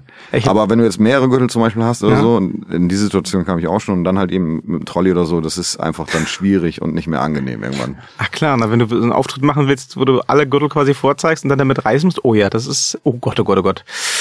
Ja, ich habe einmal sehr gelacht, deswegen die Frage, ich habe einmal sehr gelacht vor ein paar Jahren, als irgend, ich weiß nicht, ob das sogar CM Punk war, äh, hatte den Money in the Bank Koffer gewonnen und ich weiß nicht, ob es ein Witz war oder nicht, aber der sagte dann auf die Frage hin, ob er es jetzt nicht ganz toll finde, Mr. Money in the Bank zu sein. Nein, Alter, ich habe jetzt diesen scheiß Koffer, ich muss den überall mit hinschleppen, wenn ich wenn ich unterwegs bin. Jeder erkennt mich, weil da ein riesiges WWE-Logo drauf ist. Ich habe keine Ruhe, das ist ganz furchtbar. So schlimm sehe ich das nun nicht. Aber du darfst eins nicht vergessen. Nehmen wir an, du hast da dein, deine Tasche, dann hast du deine Sportsachen drin, dann hast du deine, deine Wechselsachen drin, du willst ja auch nach dem Kampf irgendwie was Frisches mal anziehen oder so, wenn du geduscht hast. Handtuch etc. Dann hast du dein Merchandise drin, weil auch das muss mit. Und du kannst ja nicht nur einfach zwei T-Shirts mitnehmen, weil meist stehen ja Leute mit unterschiedlichen Größen da. Das heißt, du hast da noch ein bisschen mehr von mit. Dann hast du noch so einen Mantel, wie bei mir jetzt zum Beispiel mit drinne. Dann wird der Platz eigentlich schon eng. Und wenn du jetzt nochmal drei Gürtel oder so draufpackst oder ein Gürtel oder sonst was, es wird nicht weniger Platz. Aber es ist natürlich, es ist halt eben, naja, es ist doch trotzdem was Schönes, Champion zu sein. Es ist doch eine absolute Bestätigung. Ich meine, wenn du einen Schauspieler fragst nach dem Oscar, so, er wird auch sagen, geil. Oder am Bambi. Na, wird bald der Platz in deinem Koffer wieder äh, ein bisschen weniger, aber uns freut das natürlich dann. Ja, hier in Berlin habe ich aber glücklicherweise die Möglichkeit, quasi den dann bei der Promotion zu lassen. Ach. Ach, ich, ich finde, du solltest da einfach auch äh, in, in deinen anderen Job, du solltest immer diesen Gürtel umgeschnallt haben. Absolut. Das wäre doch super. Habe ich quasi Du schon. kannst so hier immer schön so täglich ein Foto machen auf Instagram. Diese Sendung wird präsentiert von Bepanthen. Wir heilen auch die Wunde, wenn es mal länger scheuert. Quasi. Ähm, Diese Gürtel sind mitunter sehr, sehr schwer. Das ist, das ist ja das, was die Leute immer wieder vergessen. Das ist ja schon Metall, das ganze Ding. Also es ist klar, Leder und Metall. Ne? Es ist kein pures Gold. Sorry, wenn ich das jetzt so verrate. Ich glaube, äh, da andere Sicherheitsvorkehrungen mitunter. Nee, aber das ist schon Metall. Also es ist nicht immer so leicht, wie die Leute immer denken. So, es ist schon legit vom Gewicht her. Legacy ist jetzt, für die die es noch nicht mitbekommen haben, ich verlinke auch die, äh, den Ticket-Toaster von der GWF natürlich in den Shownotes. Am äh, 8. und 9. November, ist das richtig? Richtig. Und, Samstag und Sonntag. Äh, Samstag und Sonntag. Sonntag wird sogar äh, dankenswerterweise Warte mal, ein ist das bisschen... nicht 9. und 10.? Schau, schauen Sie mal. Reden Sie weiter. Ich Ja. äh, 8. und 9. Nee, es ist glaube ich 9. und 10. Du hast recht. Aber da, da du es auch nicht sicher weißt, fühle ich mich jetzt nicht ganz so schlecht. 9. und 10. 9. Ah. und 10. November, Samstag und Sonntag, genau. Ich habe ja auch meine Karten schon. Ich habe ja meine Karten schon gekauft, zusammen mit dem Dejan, äh, so quasi live, Auch vorne vorne beim Toni, kommt die Merch. Toni wieder? Nee, Toni kommt nicht. Das heißt, ist, Toni nichts Persönliches, aber bitte bleib zu Hause, ich möchte heile bleiben. ja, ich, ich werde ja das ausrichten, sie wird sehr lachen und dann werde ich sagen, das meinen wir sehr ernst und dann Absolut. lacht sie vielleicht nicht mehr. Genau. Aber genau, am äh, 9. und 10. Ähm, ein paar Tickets sind noch da, kann man äh, dabei sein, Absolut, es gibt im Gürtel Moment auch gewinnst. mehrere Verlosungen, so wie ich das online äh, gehört habe. Deswegen, also es gibt auch die Möglichkeit, die irgendwo zu gewinnen. Einfach mal bei Facebook gucken, gerade bei, bei der GWF auf der Seite. Ähm, da äh, findet man German Wrestling Federation, heißt das. Das ist halt eben wie die World Wrestling Federation nur mit German am Anfang. Mhm. Man kennt das ja. Ja, genau. nee, und genau, da findet man halt eben auch den, die eine oder andere Verlinkung der Verlo äh, von ein oder anderen Verlosung, glaube ich. Es ist auch der ein oder andere YouTuber dabei oder so, der aktuell ein bisschen was verlost. Dementsprechend, ja. Also es ist auch die Möglichkeit, da günstig ranzukommen. Ja, coole Sache. Absolut. Und das Schöne daran ist, und das sage ich auch mal wieder zu den Leuten, es ist Berlin. Also mal unabhängig davon, dass, dass, dass der Catch hier mächtig geil ist, die Stadt an sich ist auch mächtig geil. Das heißt, du hast auch noch so nebenbei noch schöne Sehenswürdigkeiten. Kannst also zwei Tage mehr oder weniger durchfeiern, Catch noch mitnehmen, was er, was er sich danach noch in, in Ritterbutzke oder so, je nachdem, wo man drauf steht. Und weiter geht's. Oder hier ins Raw-Gelände. Durfte ich das jetzt gerade erwähnen, oder? Es ist äh, top secret, dass Ach wir so. hier abort, abort. Also überall geht das rote Licht an. Nee, Quatsch. Kein Thema. Ah, ich war hier schon mal feiern auf dem Raw-Gelände, aber das ist auch schon Jahre her. Silvester irgendwann mal. Aber ich glaube, die feiern hier Warst, auch du, 24 war, warst du derjenige, der hier sturzbesoffen mit dem Feuerlöscher alle Türen eingeschlagen hat? Ist quasi, ist das nicht bei euch ein normaler Dienstag hier im Raw-Gelände? ja, gut, ja, aber das, das war schon ein bisschen übertrieben. Ist- Also ich meine, die, die sind doch jetzt schon gerade draußen am Feiern. Also ich kam da jetzt, wo ich gerade irgendwie den Weg hier raufgegangen bin, kamen mir quasi schon Leute entgegen, voll wie die Eimer. ja. Halbnackt, Und, ja. äh, Halbnackt, das ist wichtig. Aber jetzt auch nicht so, dass du denkst, die sind jetzt irgendwie durchgehend drauf oder leben irgendwie das Punkerleben oder sonst was, sondern ganz, ganz normale so. Du denkst, die kommen gerade irgendwie aus irgendeinem Club. Ja, heute ist gegenüber, ähm, also im Gegensatz zu uns haben die richtige Stars, ne? Also die haben halt quasi so ein, so ein, so ein Wer ist denn ein richtiger Star? ja, ja, ich weiß nicht genau, wen die haben, aber die haben so einen typischen Kiddie stehen drauf, Influencer-Hip-Hopper. Wohl. Niemals. Doch, weil da drüben sammeln sich schon die ganze Zeit die Zwölfjährigen, kippen sich ordentlich ein Bier nach dem nächsten oder Pfeffi nach dem nächsten rein und hip-hoppen die ganze Zeit alle Texte von ihm mit. Was ist da vor der Tür bloß los? Die haben alle und so weiter und so weiter. Das geht die ganze Zeit da draußen so ab. Also das ist irgendwas richtig Großes. Wir sind wieder beim Lion King. Herzlich willkommen beim Tag Team Talk. Ja. Bitte Es schießen wir selber ein rappt, Klee. Ja. es rappt ein Biberbutzgemann in unserem Club herum, wie du bumm. Nee, ich bin hier viel lieber mit dem Lion King. Ähm, eine Influencer Hip-Hop. in, äh, ah, Influencer Hip-Hop, ja? Wie, wie kann man Ähm, sich das vorstellen? Nee, Rappt der jetzt die ganze Zeit über Bevanten oder so? Nein, er hat halt, er hat halt als als äh, in der professionellen Szene nennt man die ja nicht mehr Influencer, dann nennt man die ja Content Creators, ne? Und äh, also da hat halt ein, ein Ja, aber Influencer jetzt mal erstmal Ja, runtergebrochen. Für ja, mich jetzt ja. mal als, als Normalsterblichen. ja, erzähl mal. Influencer ist doch jetzt eigentlich, ich bin mehr oder weniger eine Werbetafel. Die letzte Woche rausgekommene Studie besagt, dass viele Menschen, äh, gerade vor allen Dingen in Deutschland, ähm, Influencer inzwischen wahrnehmen und auch leider nicht mehr ernst nehmen, weil sie eben zu sehr, zu schnell in den Bereich der Werbung gerückt wurden. Das Wort Influencer kommt ja eigentlich auch nur aus dem Bereich oder aus, aus der Übersetzung, dass man eben Menschen beeinflussen kann. Und auch ein Politiker, Fußballer, whatever you name it, ist ja eigentlich qua Amt Influencer. Klar, ich, ich weiß, dass ich mir So. jetzt nicht gerade viel Freunde machen mit der Geschichte. Ist alles aber, gut. Ähm, nee, ich meine von den Influencern. Hattest du jemals Freunde, die Influencer waren? Äh, die, nee, haben, aber die, die Sache die wollen ja- gerne, keine Freunde. Nee, aber die Sache dahinter ist ja ganz einfach. Ich meine, ähm, die meisten Menschen, also jeder Mensch hat seinen Preis. Jeder Mensch hat irgendwo seinen Preis. Für die manche ist er materiell, für andere ist er nicht materiell. Aber jeder Mensch hat seinen Preis. Und diese Influencer, also die Masse davon, die es wohl mittlerweile so gemacht haben, dass man mittlerweile sie als, als Werbetafel wahrnimmt, hatten wohl nicht so den hohen Preis, weil jeder, der angekommen ist hier, ich gebe dir was weiß ich das, und haben gesagt, okay, das ist das beste Produkt der, der besten Welt. Ich sage nicht alle, weil dann sind wir wieder bei der gleichen Szene, wenn ich sage, in, in Halle sind nur Nazis. Dann wäre ich genauso ein Nazi, weil ich sagen würde, in Halle sind nur Nazis. Aber ich sage, das hat wohl dann definitiv den Ruf der Influencer kaputt gemacht, oder? Mm, Ja, nee, da muss man auch wieder unterscheiden, weil es gibt da ja auch die, die sagen wir mal, erste Generation. Ähm, wenn du, wenn du überlegst, dass inzwischen ähm, beispielsweise bei ähm, Pro7 Sat1 Media ist, ist Fernsehen das letzte Produkt in line. Also Studio Absolut, ich 71 weiß ne, macht viel mehr mit Umsatz mit YouTube etc. Wenn du dann eben die erste Generation nimmst, also solche Leute wie LeFloid, die sich heutzutage eben als ganz klassisches Medienunternehmer Aber wir machen doch mehr po Politik. Inzwischen ja, aber hat ja auch mal angefangen. Und das war ja einer der ersten Influencer, die wir hatten. Ne? Egal, ob das jetzt Politik war oder ob das jetzt in irgendeiner Weise Mode war oder was auch immer. Ähm, es gibt Menschen, die daraus inzwischen ein, ein, ein sehr, sehr ernstzunehmendes, riesengroßes Fashion-Imperium auch geschafft haben. Logisch. Also Ähm, das, äh, was, was, die, was die Leute da gemacht haben an Geld, das ist ja Wahnsinn. Also ich meine, äh, wir hatten ja vorhin noch über Let's Player oder allgemein über, Ja, über ja, das, hier der Gronk zum Beispiel. Ich meine, Ja. der ist mehrfacher Millionär oder so. Er hat jetzt eine Fernsehlizenz auch schon seit drei Jahren in Deutschland. Genau. Ne? Also, Also es ist weil er einfach so viel damit bewirkt, dass er eben als Fernsehsender Wobei, anzunehmen da habe ich zum Beispiel gehört, dass er absolut äh, Top-Mensch sein soll. ist er. Deswegen, also was, was das angeht, ich meine, ich gönn's jeden, keine Frage, ne? Aber es ist halt eben auch so die Sache so, viele springen auf den Zug auf und dann, klar, äh, Quantität äh, verblasst meist die Qualität am Ende des Tages. Aber das ist doch beim Wrestling eigentlich genauso. Ist dem so. Naja, also ich meine jetzt nicht unbedingt von der Masse her. Es gibt jetzt nicht so viele Wrestler, glaube ich, wie Influencer-Nachwuchs, aber äh, in dem Moment, ich glaube, wenn, wenn man anfängt, ist man ja auch erstmal scheiße. Also man fängt ja nicht als Wrestler an und ist dann halt nee, gleich gut. nee, nee, das meine ich nicht. Und man, man überlegt ja wahrscheinlich eben auch, okay, das ist jetzt irgendwie ganz lustig, ich ziehe mir da ein Kostüm an, eine lustige Spandexhose Aber und dann. jein, weil die, die, die Ausmerzphase wesentlich einfacher ist beim Wrestling als beim Influencer. Das mit Sicherheit, klar. Bei dem, Also, einen, bei, dem, aber bei dem einen muss ich auch Professionalität an den, an, den, an den Tag legen, genau wie beim Influencing. Ich kann natürlich am Anfang sagen, okay, ich stelle mich ein und bin erstmal so ein bisschen cool ich selber und mache so ein bisschen einen auf Klischee und das liken dann vielleicht auch, weil ich dann der Dorfdepp bin, nochmal 20.000. Aber Genau. Das, ist, das, ist, ja so fragil, diese Zahl. Ähm, es gab beispielsweise vor, vor zwei Jahren einen ganz großen Influencer Streit zwischen einem 13-Jährigen und seiner Freundin, die auch Influencerin war. Und ähm, naja, und, und, und, und da. Wer Sorry. kennt das nicht? Ja, ja, nee. Und das, das, das, ähm, den hatte ich auf einer Podiumsdiskussion in Hamburg bei dem Reeperbahn Festival, das Medienfestival. Und ähm, da, da war halt eben so die Auswirkung ganz gut mal zu sehen. Also wir, wir lachen dann darüber, aber für ihn ist das ja Leben gewesen. Er saß er mit seiner Das ist das Mama. Problem, ja, ja. ja. Und, und er hatte von jetzt auf gleich, weil die Mehrheit sich eben innerhalb von einem Tag auf, seine, auf die Seite seiner Freundin geschlagen hat, hatte er 200.000 Fans verloren. Er hatte 200.000 Fans, er hatte was null. definitiv an Geldbeutel geht.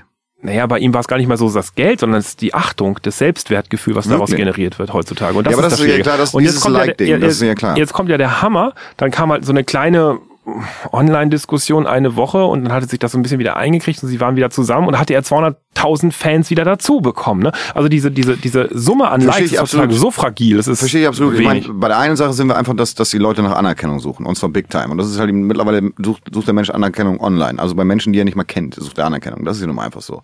Was ich halt eben meine, wenn, sagen wir, wir drei sind jetzt Influencer. Ab heute. Wir, Yes! wir, endlich! Wir fangen, wir fangen jetzt an. Endlich! auch- Oh mein Gott, ich muss diesen Scheiß nicht mehr machen. Yes! Absolut. Wir fangen jetzt auch an, irgendwie unser, unseren YouTube-Kanal zu, zu promoten oder sonst was. Und aufgrund von, von, von euren Connections und meiner Connections kriegen wir erstmal ein paar Zuschauer zu, zusammen und ballern da irgendwelche Produkte hoch.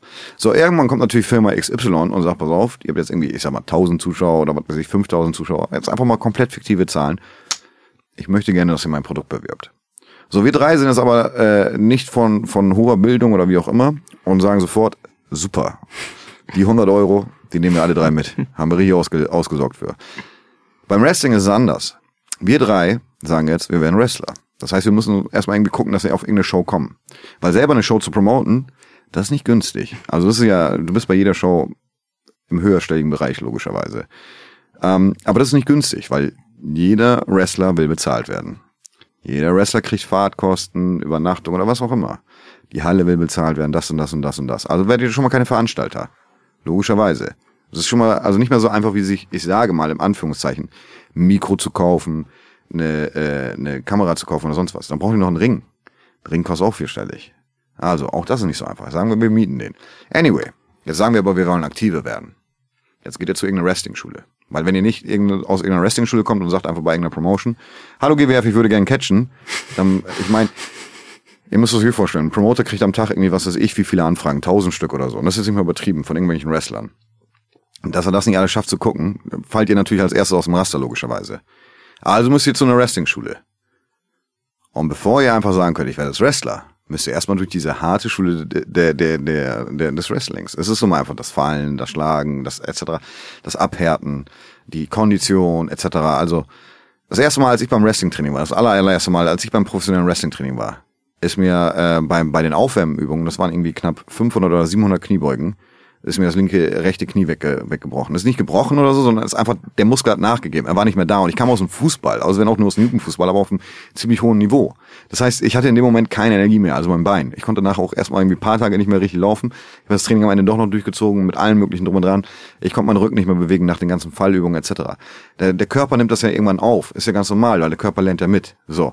Aber das am Anfang, dann denkst du auch, okay, lassen wir das mit dem Wrestling. Und das meine ich halt eben, ähm, mal unabhängig davon, dass wir gar nicht diese, als Wrestler gar nicht diese, diese, diese, diese Basis haben, wie jetzt diese ganzen Influencer. Und auch gar nicht, ich würde sagen, die Influencer ist vielleicht jetzt für die Jugend, mehr oder weniger die Rest, äh, das, was die Wrestler für unsere Jugend waren. Oder was weiß ich, die, die, die, die Ja, Seriendarspieler oder äh, Musiker oder was auch immer. Und das ist das Ding. Also es ist, ich glaube, es ist einfacher zu äh, anzufangen, Influencer zu werden, auch wenn du es nicht auf einem hohen Niveau bist. Ich sage jetzt nicht LeFloid oder, oder Gronk oder so. Das, ist, das, das sind quasi so die größten der größten in dieser Geschichte. Sage ich jetzt mal so. Also für mich als, als Otto-Normalverbraucher von, von deren Followermasse. Aber theoretisch könnten wir jetzt anfangen und sagen, wir machen jetzt einen YouTube-Kanal auf, promoten den irgendwie ein bisschen. Facebook-Werbung ist nicht teuer, was weiß ich, und dann legen wir los. Ob das wirklich erfolgreich wird, ist eine andere Geschichte. Aber ob wir damit schneller Resonanz kriegen und dann definitiv irgendwelche Angebote kriegen für irgendwas zu promoten, das glaube ich ist wesentlich höher dort, als wenn du da dich hinstellst und sagst, ich bin Wrestler und ich möchte gerne Bepanthen promoten. Ja, das, da hast du wahrscheinlich recht. Da gab's doch neulich auch diese Reportage, da hat doch ein ähm, Reporter genau das, das versucht. Der hat quasi seinen eigenen Instagram-Account genommen mit ähm, 100 Followern, halt Friends, Fools und so weiter. Ja. Und ähm, hat einfach ein Fotoshooting gemacht und dann die nächsten Wochen irgendwie jeden Tag ein hochprofessionelles Bild gepostet mit irgendeiner total verspielten, gedankenvollen Caption und hat gleichzeitig irgendwie sich 50.000 Follower gekauft, dann hier Firma X angeschrieben, hey, ich habe hier all diese Follower, ich bin voll der Pro, äh, wollt ihr mir nicht eine Uhr schenken? Ja, Mama, läuft. Also Klar. auf dem Level könnte das schon funktionieren kurzzeitig. Es gibt Das auch Sponsoren, klar, äh, der eine oder andere Wrestler hat definitiv auch den einen oder anderen Sponsor. Also ich habe äh, zum Beispiel mit als Sponsor habe ich SL Wrestling. Also wenn ihr irgendwas am Merchandise haben wollt oder so, könnt ihr jederzeit auf SL Wrestling gehen. Da sind auch quasi die ganzen Wrestler drin so. Äh, Lustige daran ist auch von John Klinger der Sponsor. Also wir beide sind gesponserte Athleten von ihm. Es gibt insgesamt drei, wir sind zwei davon. So kam auch dieses äh, Collab-Shirt dann zustande wahrscheinlich. Ne? Quasi. Sehr geiles Design. Auf jeden Fall, auf jeden Fall. Ähm, und die Poster gibt's ja auch dazu. Das Poster sieht mächtig cool aus. Anyway, ähm, nee, aber es ist jetzt nicht so, dass das, das was ich Bepanthen, sag ich jetzt mal, oder Nivea oder wer auch immer, sagt, wir interessieren uns für Wrestling, weil die gar keine Fassungsmöglichkeit davon haben. Ich meine, wie ihr schon sagt, ihr macht mehrere Podcasts und das ist quasi euer kleines Baby, aber es ist nicht das größte Baby, logischerweise. Es ist wie gesagt, Wrestling ist immer noch eine Nische einer Nische. Und es ist cool. Und ich meine, man lernt den einen oder anderen Prominenten, wenn man das denn so sagen möchte, kennen oder hat den einen oder anderen Prominenten klar auch in seinem Freundeskreis oder sonst was. Ich meine, klar, aber auch für die, also wenn du jetzt, was weiß ich, seriöse Schauspieler, ich kenne diverse seriöse Schauspieler, die du aus dem Film und Fernsehen kennst, also wirklich legitte Schauspieler und die auch im Theater arbeiten, aber selbst die haben nicht irgendwie irgendwie Zugriff auf irgendw- irgendwelche Sponsoren oder sowas. Und das ist halt eben dann, wenn ich, wenn wir jetzt wirklich das, wie du sagst, hier war bestimmt STRGF oder irgendwie sowas, die das gemacht Ja, haben. das kann gut sein. Genau, die machen aber ganz coole Sachen. Nee, aber wenn du schon sagst, dass die das irgendwie so zum Beispiel dann probieren und dann wirklich durchziehen und dann am Ende wirklich dabei raufkommen, kann ich mir vorstellen, das ist auch einfach der Zahn der Zeit, würde ich sagen. Ne? Ist einfach so, damals musstest du in der Bravo stehen, jetzt brauchst du einen YouTube-Kanal.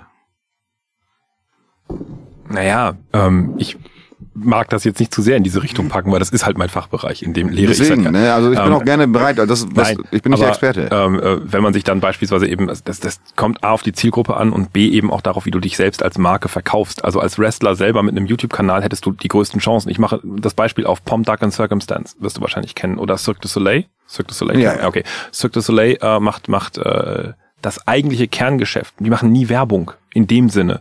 Was die machen ist Fitnessvideos, was die machen ist Tanzvideos, was die machen ist seit Jahren, seit 20 Jahren, 13 Jahren glaube ich jetzt, ähm, äh, hochprofessionelle Behind-the-Scenes Storylines. Das ist ähnlich wie Wrestling. Also Artist A hat gescriptet mit Artist B eine Love Affair etc. etc. etc.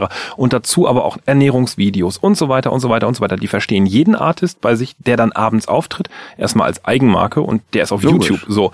Und das, das ähm, ist, ist für mich beispielsweise etwas, was, was im Wrestling ähm, oder auch in den anderen Bereichen, wo du sagst, da findet das bis jetzt nicht statt, das ist so eine Nische in der Nische, deswegen nicht statt, weil man noch nie drüber nachgedacht hat. Also in dem Moment, wo ich beispielsweise einen Lion King nehme und den als, als Marke erstmal definiere und sage, was ist denn noch neben Könnte Disney Wrestler? dazwischen kommen. Ja. Ah, einen Tarkan Aslan nehme und den als Marke definiere und sage halt, was ist der denn noch außer Wrestler? Also jetzt gar nicht vom Job her, sondern was Ja. macht den denn aus? Wo kann ich den hinsetzen und wie vermarkte ich den? Dann kommt natürlich deutlich mehr Zeit drauf. Die Zeit hast du nicht, weil die musst du mit trainieren und mit kämpfen und so weiter alles verbringen. Da hakt es dann schon. Ne? Deswegen findet es teilweise nicht statt. Aber wenn ich mir überlege halt, wie kann ich das Produkt an sich erstmal nehmen, nicht den Menschen, sondern das Produkt selber und das überhaupt aus diesem Kontext mal rausreißen und woanders hinpacken, käme da zum Beispiel ein durchaus erfolgreicher YouTube-Kanal mit Fitnessvideos bei raus, weil wer, wenn nicht von einem Wrestler, nehme ich dann Fitness-Tipps auch mal an als User. Das ist doch ganz geil eigentlich. Boxer, Wrestler, Menschen, die Hochleistungssport machen. So. als Können wir uns gerne mal drüber unterhalten. Ich hatte, äh, ich weiß, dass Nick Hein das sehr viel macht aktuell. Äh, das ist ja UFC-Fighter gewesen, die, äh, oder hat jetzt gerade aufgehört mit seiner UFC-Karriere. äh, mit dem habe ich mich auch mal unterhalten. Er war zum Beispiel auch ein mediales Bild, was total zerrissen war. Und als ich mich mit ihm unterhalten habe, türkische Abstammung, deutsche Abstammung, war gar nicht so braun, wie, wie alle immer behaupten. Merkwürdig. Nee. Äh, aber der macht das ja auch aktuell, quasi, mit seiner Sache. Deswegen. Aber können wir uns gerne mal äh, später noch darüber unterhalten, gerne, auf jeden Fall. Na, die Jungs von ähm, AEW haben ja quasi damit die komplette Promotion mehr oder weniger gestartet. Ne? Also Ja, nicht finanziell, aber das nicht Being dieser the Podcast, Elite, genau, genau, genau. die, die YouTube-Show. Genau. Wir Das- hatten damals Lucky und ich als Döner- und Eiran-Tour irgendwie. Aber es war, haben wir halt Kam, kam nicht so an, oder? Nee, wir haben halt eben, äh, wir hatten irgendwann auch keine Lust mehr dazu, weil es war Okay. halt immer so ein bisschen so mit Handy ein bisschen selbst gefilmt, unterwegs Mhm. auf Tour und dann halt ein bisschen so gezeigt, wie das Tourleben so ist. So. Und ähm, Stelle ich mir aber auch spannend vor. Also es mag auch sein, ist bestimmt so, dass es, weil ich jetzt halt auch sage, boah, hier Tarkan, geil, würde ich gerne mal gucken, wenn der halt in Prag ist oder sonst wo, jetzt bist du auch irgendwie zum Jahresende oder zum Jahresanfang bist du in äh, Wernigerode, habe ich gestern gesehen. Werniger Ruh. Ach so, ja, Ja, ja, genau, von Martin, von äh, Martin genau. Röhr. Der macht ja zum Beispiel auch, äh, der YouTube, lebt, ja, genau, der lebt Ja. davon auch, genau. Und ich würde das schon spannend vorstellen, dass man so mit, mit on the road zu sein. Also so ich sag mal. Wrestler sein ist quasi, A, also bei der Show ist es wie 10 Minuten Rockstar quasi. Also, äh, wenn ich mich mit Jared zum Beispiel unterhalte, so alles, was ich mit ihm gehabt hat, der mal 100, so quasi in seiner Karriere. Logischerweise. Er war ein Weltstar im Rock'n'Roll. Das ist, glaube ich, immer noch so das Höchste, was du sein kannst quasi in der Geschichte.